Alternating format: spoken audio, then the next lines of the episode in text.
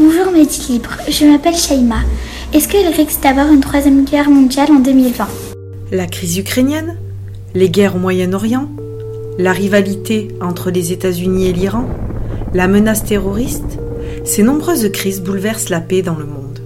Alors, un siècle après la fin de la Première Guerre mondiale, ou la guerre 14-18, et 75 ans après la fin de la Deuxième Guerre mondiale, en 1945, on est en droit de se demander si l'histoire est en train de se répéter. Je suis Jennifer Franco, journaliste, et ensemble, on va répondre à ta question dans l'épisode du jour du Petit Midi Libre, le podcast qui décortique l'actualité pour les enfants. Pour te répondre, Shaima, nous avons fait appel à Alain Joyeux, un professeur qui enseigne la géopolitique. Mais c'est quoi la géopolitique au juste? Eh bien, c'est une matière essentielle pour comprendre les relations entre les pays dans le monde, les différents régimes politiques, mais aussi pour étudier les divisions politiques ou encore analyser les relations entre les États et les religions. Alain Joyeux, vous êtes professeur de géopolitique au lycée Joffre à Montpellier. Shaima nous a demandé s'il y avait un risque de troisième guerre mondiale. Bonjour Shaima, merci pour la question qui reflète, j'imagine, une certaine anxiété. Alors je commencerai par dire que la Troisième Guerre mondiale a peut-être déjà commencé, euh, même si on n'entend pas de bombes siffler au-dessus de nos têtes ou d'avions de combat volés. En effet, on a plusieurs affrontements à l'échelle mondiale déjà aujourd'hui. Euh, d'ores et déjà, euh, chaque jour, il y a des milliers de cyberattaques dans le monde qui sont perprétées par des États, par des entreprises, par des particuliers. Donc elles sont invisibles, mais elles peuvent faire beaucoup de dégâts dans les entreprises, euh, dans euh, les institutions publiques, même si, fort heureusement, elles ne font en général pas de victimes. Euh, il y a également une guerre économique. Tous les jours, les entreprises, les États se battent pour avoir des parts de marché, pour garder leurs innovations. Tous les jours, on entend Donald Trump menacer la Chine de mesures protectionnistes. Bref, il y a une compétition générale dans le monde euh, qui euh, finalement ressemble à euh, une guerre. Enfin, et malheureusement, une nouvelle forme de guerre se généralise depuis ces dernières années. On l'appelle le terrorisme. Lorsqu'il y a eu les attentats du 11 septembre 2001 à New York, George Bush, qui était président à l'époque des États-Unis d'Amérique, avait dit qu'il déclenchait la guerre globale contre le terrorisme. Euh, quand en France, on a eu les attentats contre Charlie Hebdo au Bataclan, euh, Manuel Valls, qui était Premier ministre à l'époque, avait euh, expliqué que la France était désormais en guerre contre le terrorisme.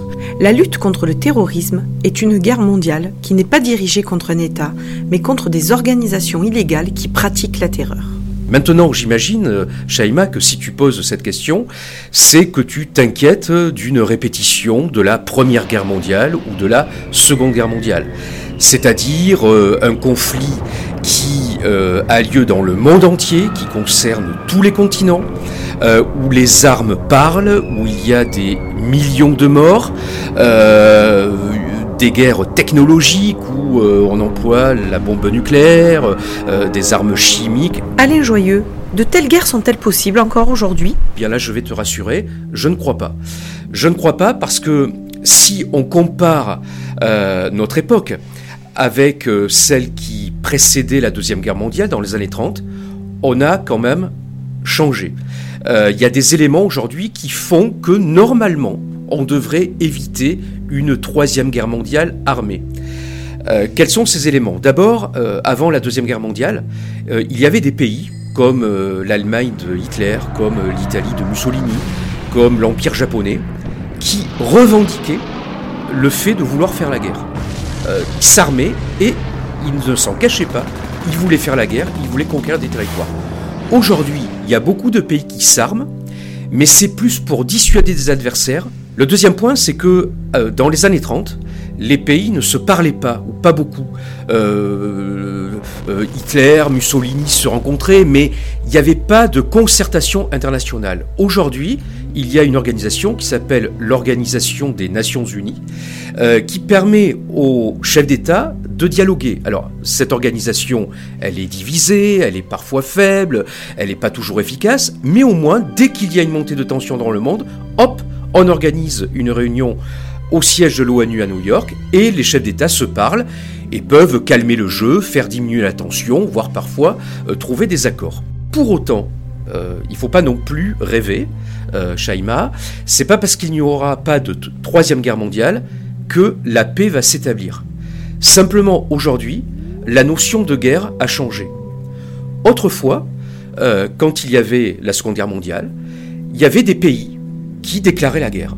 Et puis il y avait des armées qui combattaient contre une autre armée.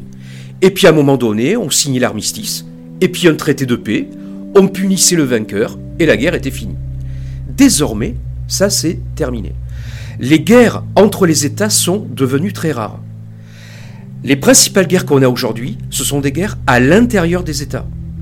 Ou alors des euh, États qui se battent contre des organisations terroristes, par exemple, ou contre des narcotrafiquants.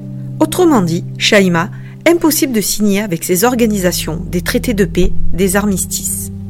Et la différence, c'est que durant la Seconde Guerre mondiale, durant la Première Guerre mondiale, comme c'était principalement des armées qui se battaient les unes contre les autres, les morts étaient des militaires. Alors qu'aujourd'hui, dans les guerres civiles, dans les attentats, les principales victimes, on le voit aujourd'hui avec tous les migrants qui quittent euh, la Syrie, l'Afghanistan pour venir chez nous, les principales victimes, ce sont donc des civils. Donc la guerre a changé, elle n'est plus exactement comme euh, nos grands-parents ou arrière-grands-parents l'ont connue à l'époque. Merci d'avoir écouté le cinquième numéro du Petit Midi Libre, le podcast qui décortique l'actualité pour les enfants. On se retrouve très vite pour un nouveau numéro.